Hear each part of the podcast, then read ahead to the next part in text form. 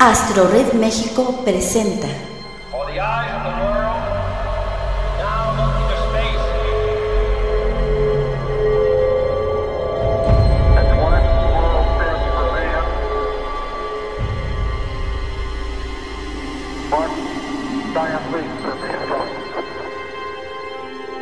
Los amantes de Urania.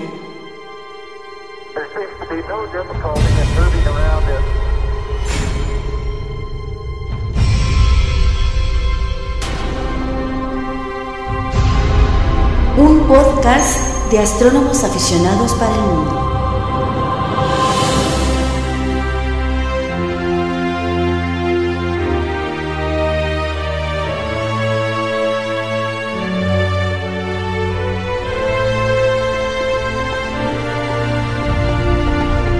Queda con ustedes Francisco Flores Figueroa.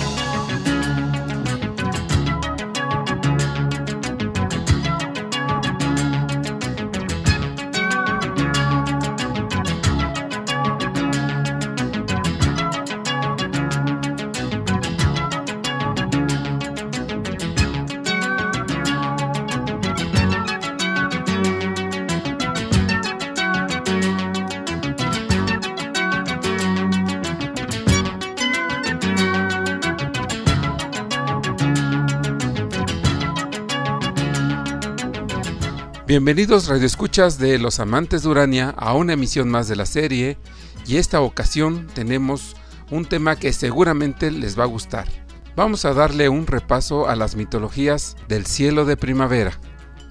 Y antes de comenzar, solamente quiero recordarles que nos puedes escuchar a través de Radio Cosmos, la estación de los astrónomos, en el sitio radiocosmos.org puedes escuchar y descargar este podcast a través de Podomatic en el sitio amantesdurania.podomatic.com. También nos puedes escuchar en sistema streaming a través de Radio Pulsar en el sitio astrored.org diagonal México en el sitio de Radio Pulsar. Ya saben que nos pueden escribir sus comentarios y sugerencias que son muy estimulantes para nosotros en los sitios que hemos mencionado de Radio Pulsar, Podomatic y Radio Cosmos. Así que es hora de comenzar con este tema de la mitología del cielo de primavera, con nuestro colaborador estrella Bernardo Martínez.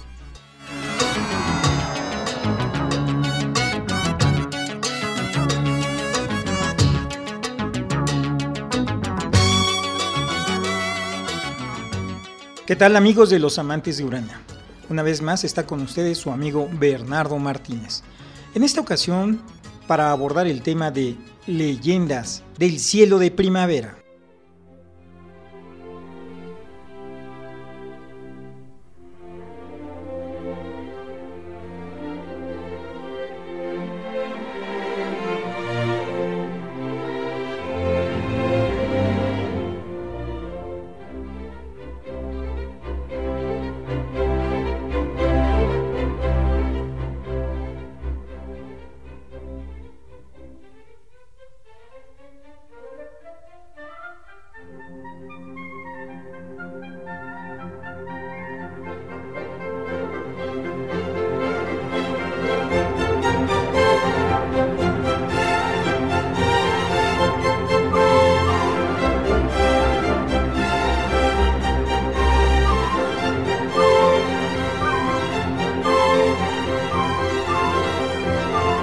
La Tierra se está moviendo constantemente y provoca que veamos un nuevo firmamento. En cada estación y las constelaciones que se observan son distintas. En el cielo de primavera se pueden ver las constelaciones de los gemelos, cáncer, Virgo o Hidra, de las cuales hablaremos en esta ocasión.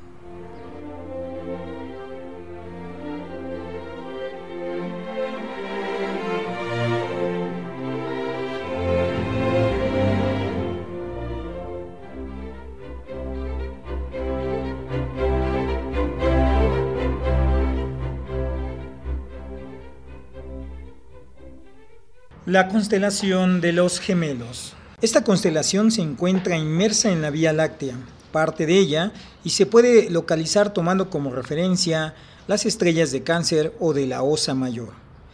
El origen de esta constelación se encuentra en Mesopotamia, ya que aparece en las tablas conocidas de Mul Apin, conocidas sobre todo en la tabla Mastad Gal Gal, que en sumerio, la traducción que podemos obtener es los grandes gemelos.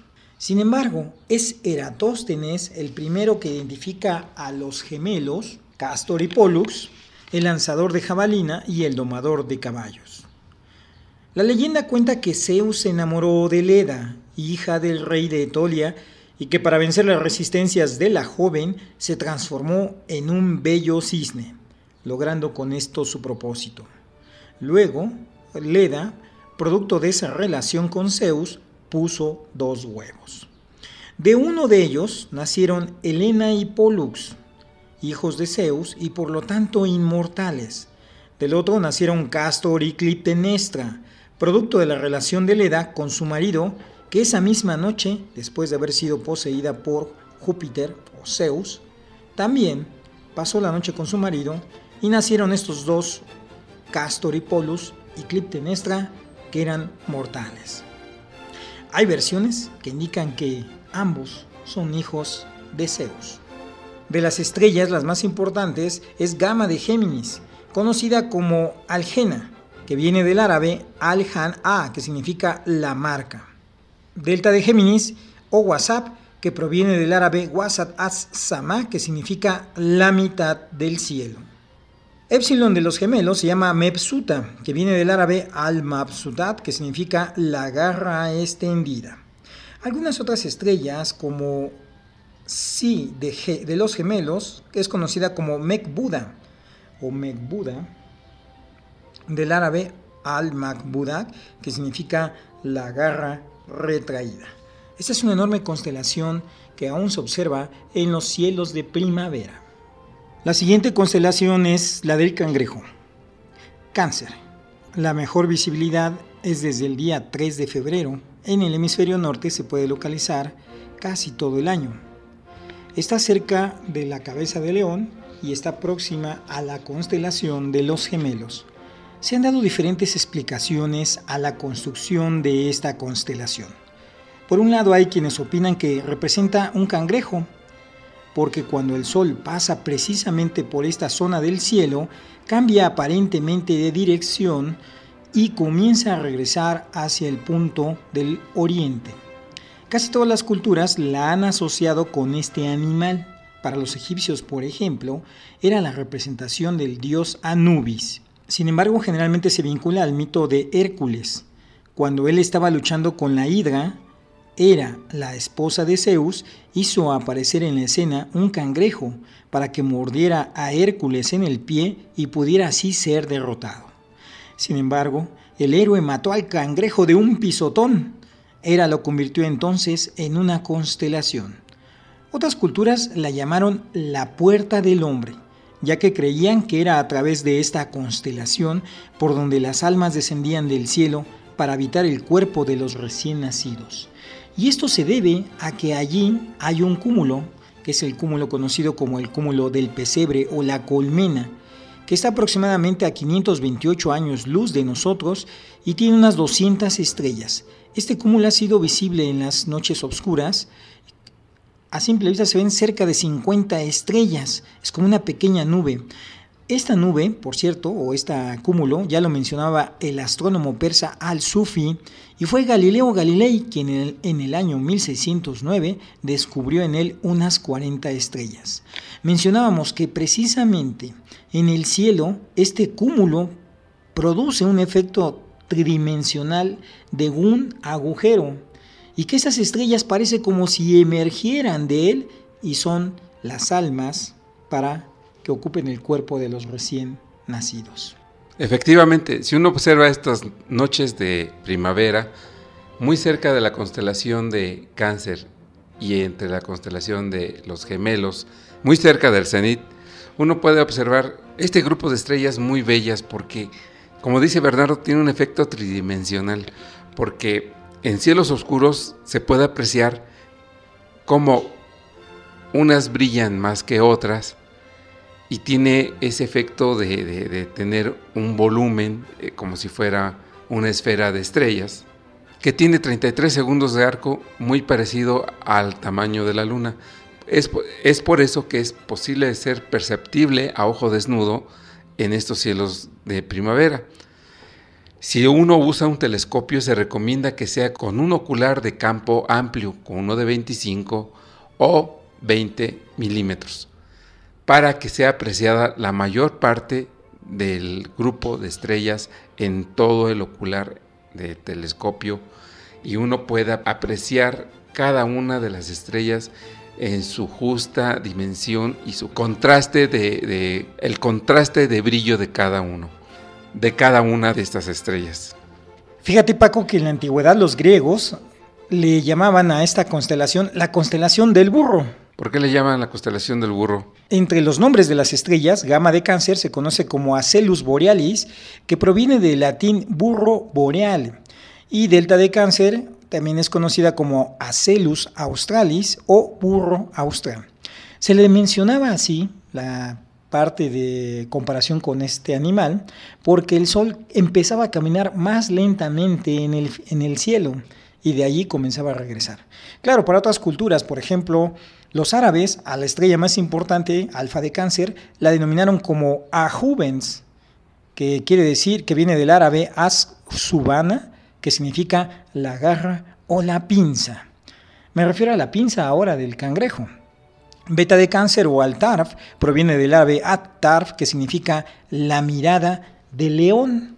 Y esta, precisamente, estrella beta de cáncer, está dirigida hacia la constelación de león de la constelación de Leo, que también es apreciada en estos cielos de primavera, ya que, ya que pasó el invierno, que es cuando se veía solamente en las ya muy, muy entrada la madrugada, ya puede ser posible observar la constelación de Leo en todo su esplendor en el cielo para ser apreciada todas las estrellas que son muy interesantes. Las, no sé si tengas algo, Bernardo, de las estrellas de Leo. El león está debajo de la Osa Mayor. Hay una estrella muy brillante que parece más grande que las demás y es conocida como Alfa de León y su nombre es Regulus. Las estrellas que hoy forman esa constelación de León son estrellas que están referidas en muchas de las culturas, algunas de ellas como la China y, y los incas, vaya pues, también la mencionaban ya. Los chinos veían en ese grupo de estrellas de León la figura de un caballo en tanto que los incas construyeron la constelación refiriéndola a la, forma de un puma, ya que la posición de estas estrellas les sugería a uno de estos animales en posición de acecho. En lo que sería la cabeza del animal, los sumerios veían una enorme hoz. El nombre de la constelación, tal y como hoy lo conocemos, está asociado al mito griego de uno de los trabajos de Hércules, el león de Nemea. Ya conocimos un mito más acerca de la constelación de El León, porque hemos de saber que para las constelaciones existen más de un mito del origen de las constelaciones, porque es muy difícil saber quién le puso el nombre a las constelaciones y mucho más, más difícil saber quién le puso los nombres a las estrellas. Los primeros nombres que pusieron los nómadas del desierto, que eran con lo que ellos se guiaban, tenían que ponerles nombre a las estrellas para poderse guiar en el desierto y caminar durante semanas y tal vez meses para ir de un lugar a otro, que regularmente creo que eran de origen árabe y de origen griego. Bueno, continuemos con los temas de Bernardo Martínez de las constelaciones de primavera. Mencionábamos que León de Nemea era un monstruo hijo de Ortro y nieto de Tifón. Su madre es Equigna. Esta palabra significa relación con los caballos. Es hermano de otro monstruo, la Esfinge de Tebas. Era lo educó, o tal vez la diosa de la luna fue la que lo hizo, Selene, que lo habría dado en préstamo a Hera y lo situó en la región de Nemea, donde asolaba el país, devorando sus habitantes y ganados. Este león tenía por guarida una caverna con dos accesos y era invulnerable. Hércules o Heracles, que significa el hijo en honor a Hera, empezó por dispararle flechas, pero sin resultado alguno. Entonces, amenazándolo con la masa, lo obligó a entrar en la cueva y tapó una de las entradas. Lo tomó después entre sus brazos, lo ahogó. Muerta ya la fiera, Hércules la despellejó y se revistió con su piel. La cabeza le sirvió de casco. Cuenta Teócrito que el héroe estuvo largo tiempo perplejo ante esta piel que ni el hierro ni el fuego podían rasgar. Finalmente se le ocurrió la idea de desgarrarla con las propias uñas o garras del monstruo y de este modo consiguió su propósito. En el transcurso de la casa de León de Nemea se situó al episodio de Molorco. Molorco era un pobre campesino que habitaba en las cercanías de Nemea y cuyo hijo había sido devorado por el monstruo. Cuando Hércules se encaminaba a luchar con el león, acertó a presentarse en su casa, donde fue objeto de una hospitalaria acogida, para honrar a su huésped, Molorco quiso sacrificar el único carnero que poseía. Todo su bien. Hércules lo disuadió de ello, pidiéndole que lo aguardase por espacio de 30 días, transcurridos los cuales, si no lo veía regresar, podía considerarlo muerto y sacrificar el cordero en memoria suya. Pero si antes de expirar el plazo volvía victorioso, el animal sería ofrecido a Zeus Salvador. Pues bien, había llegado el día trigésimo y Hércules no estaba aún de vuelta. Molorco creyó que había muerto y se dispuso a sacrificar el carnero como se lo había pedido Hércules. Pero antes de que el sacrificio se consumara, vio llegar a Hércules revestido con la piel de león. Ofreció entonces el carnero a Zeus como su salvador, y en el lugar mismo del holocausto, Hércules instituyó unos juegos en honor de Zeus, los Juegos Nemeos, que más tarde habrían de ser renovados por los siete jefes en su marcha contra Tebas. Hércules llevó el león a Micenas y Euristeo quedó tan asustado ante el valor del héroe, capaz de abatir un monstruo semejante, que le prohibió la entrada en la ciudad, ordenándole que en adelante dejase su botín ante las puertas de ella. Cuéntase que Zeus puso al león entre las constelaciones para perpetuar la hazaña de Hércules. Para esto, Bernardo, ¿qué significan los nombres de las estrellas de Leo? Qué bueno que lo preguntas porque tienen una acepción árabe. Vamos a analizarlas. Alfa de León o Regulus también es conocida como Cor Leonis o Calb, que significa príncipe. También es el significado el corazón de león. Es una estrella que está a 72 años luz de nosotros y brilla 137 veces más que el Sol. Beta de León, conocida como Denébola, del árabe Danab al-Assad, es decir, la cola de león. Esta estrella está a 43 años luz de nosotros y brilla 19 veces más que el Sol. Junto de Nébula con Arturo y Espica forman el conocido asterismo de El Diamante de Virgo, un gran triángulo, el triángulo de primavera. Gama de León o Aljeiba proviene del árabe Aljeiba esto es la frente de león. Tenemos otra estrella que es Si de león o Adáfera, del árabe Adáfera, que significa el rizo. Una estrella más es Lambda de león o Alterf, que proviene del árabe Altarf, que significa la mirada de león. Mu de león o Raselas proviene del árabe Ras al-Assad, que significa la cabeza de león. Y a propósito de Virgo, ya que lo mencionas con este asterismo llamado el diamante de Virgo, ¿qué nos puedes referir sobre esta constelación llamada también la Virgen? ¿Qué mitos rodea a esta constelación de Virgo y sobre todo su estrella Espica. Esta constelación ha sido identificada con varias leyendas. Para unos representa a Astrea, la justicia, hija de Temis y Zeus y hermana de Pudicitia, el pudor. Es la encargada de generar en los hombres la virtud y los sentimientos de justicia. Al difundirse el mal en la tierra, subió al cielo convirtiéndose en constelación. La espiga en la mano se explica porque antes de su ascensión pasó mucho tiempo entre los labradores. Otros historiadores creen que se trata de Tique, la fortuna.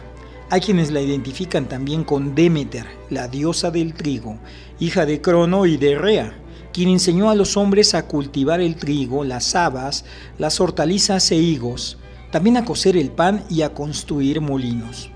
Para los atenienses, esta constelación se relaciona con el mito de Icario.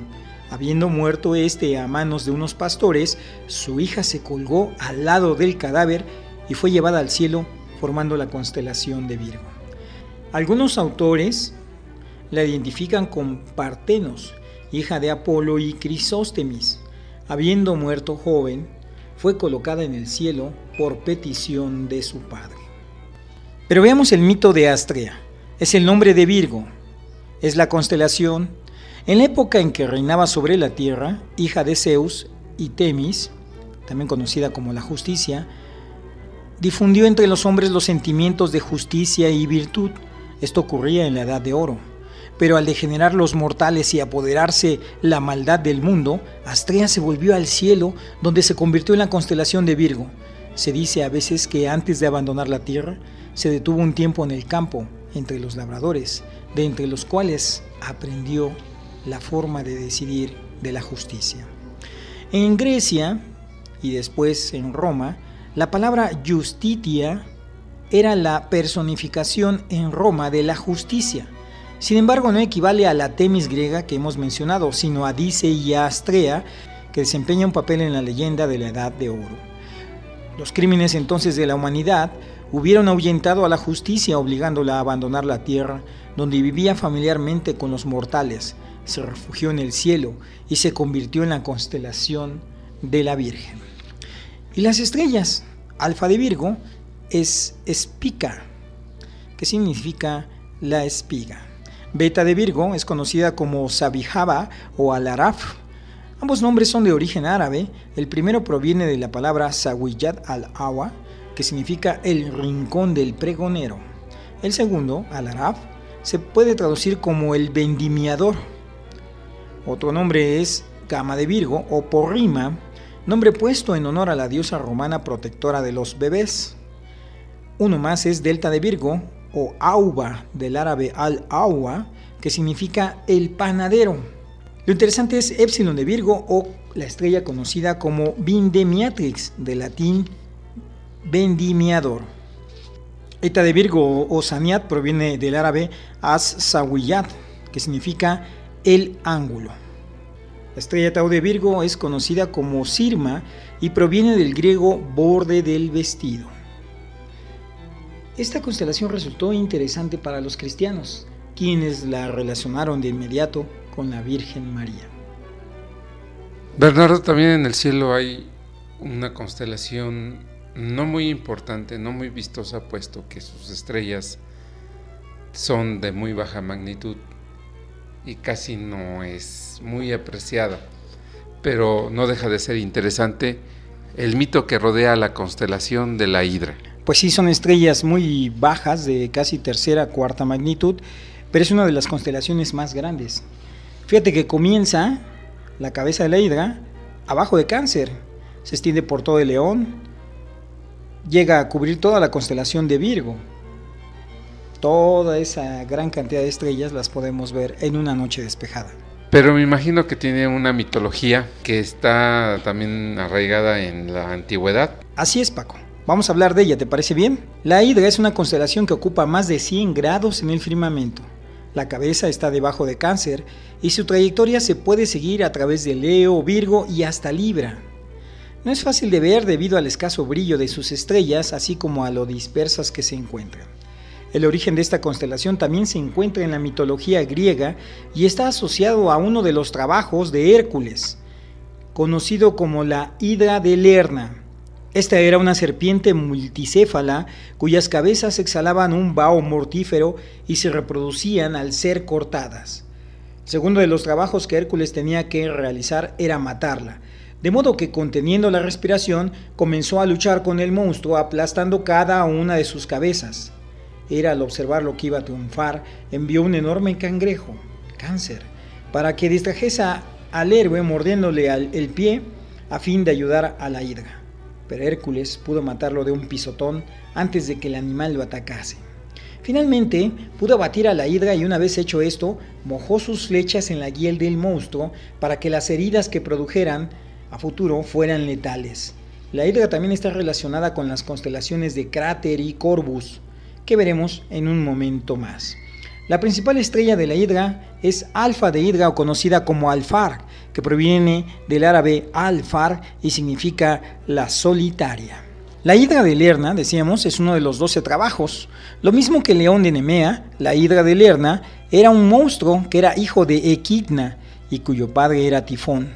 Fue criada por Hera para que sirviese de prueba a Heracles o Hércules y se precisa que la diosa la crió debajo de un plátano cerca de la fuente de Amimone. Se representa esta hidra como una serpiente de varias cabezas, cuyo número varía desde 5 o 6 hasta 100. Según algunos autores, a veces incluso eran tenidas por cabezas humanas. El hálito que salía de sus fauces era sumamente mortal y apestoso, hasta el punto de que quien quiera que se acercase, incluso mientras el monstruo dormía, moría infaliblemente. Devastaba también las cosechas y los ganados del país. Para combatirla, Hércules recurrió a flechas encendidas, pero también se dice que le cortó las cabezas con un arpe, una especie de espada de forma de cimitarra. Le ayudó en esta hazaña su sobrino Yolao. Le ayudó tanto o más necesario cuanto que cada cabeza que cortaba surgía otra nueva. Para impedir que retoñasen, Heracles pidió a Yolao que incendiase el bosque vecino y con auxilio de los tizones quemaba cada una de las cabezas que hería, imposibilitando así que la carne se reprodujese. A veces se decía que la cabeza del centro era la inmortal, sin embargo, Hércules la cortó y la enterró colocando encima una enorme roca. Finalmente empapó sus flechas con el veneno o en la sangre de la hidra y de este modo las convirtió en las flechas más venenosas. En su lucha contra Hércules, Hera había enviado a la hidra un aliado en forma de cangrejo gigante que mordió al héroe en el talón, pero éste lo aplastó y así lo mató. Hera lo colocó en el cielo para recordar a este animal. Según Apolodoro, Euristeo se negó a contar este trabajo entre los diez que había de imponer a Hércules, pretextando que le había ayudado Yolao. Los encargados de los mitos, los mitógrafos, han formulado una interpretación del mito de la hidra. Dicen que la hidra de renacientes cabezas es en realidad el pantano de Lerna, desecado por Hércules. Las cabezas son las fuentes que lograban siempre filtrar, haciendo estériles los esfuerzos del héroe. Otra interpretación pretendía que Lerno era en realidad un rey del país cuya ciudad se llamaba Hidra, Rodeaban al Lerno 50 arqueros y cuando uno caía era reemplazado por otro en el acto. Esto habría dado origen a la leyenda de las cabezas que volvían a nacer. Bien, como se darán cuenta, este tema, como todos los que hemos tratado acerca de la mitología de las constelaciones del cielo, es muy extensa. Por lo tanto, tenemos que pasar a otro programa para continuar solamente tocando algunos de los temas de la mitología de algunas constelaciones del cielo de primavera, porque han de saber que el cielo de primavera es uno de los más hermosos, sobre todo en estos meses de abril, la hermosa Vía Láctea que en las madrugadas de primavera cruza de lado a lado el cielo. Y es una fascinación verlo en un cielo oscuro, apartado de las luces de la ciudad, para contemplar esa maravilla que nos está esperando a nuestros ojos. Esa maravilla que es la Vía Láctea, donde están la constelación de Sagitario, la constelación del Cisne, la constelación de Escorpio, entre otras constelaciones. Así que vamos a seguir platicando sobre estas constelaciones de primavera en el siguiente programa de los amantes de Urania. Por el momento nos despedimos, su servidor Francisco Flores y Bernardo Martínez. Hasta pronto. Esto fue Los Amantes de Urania.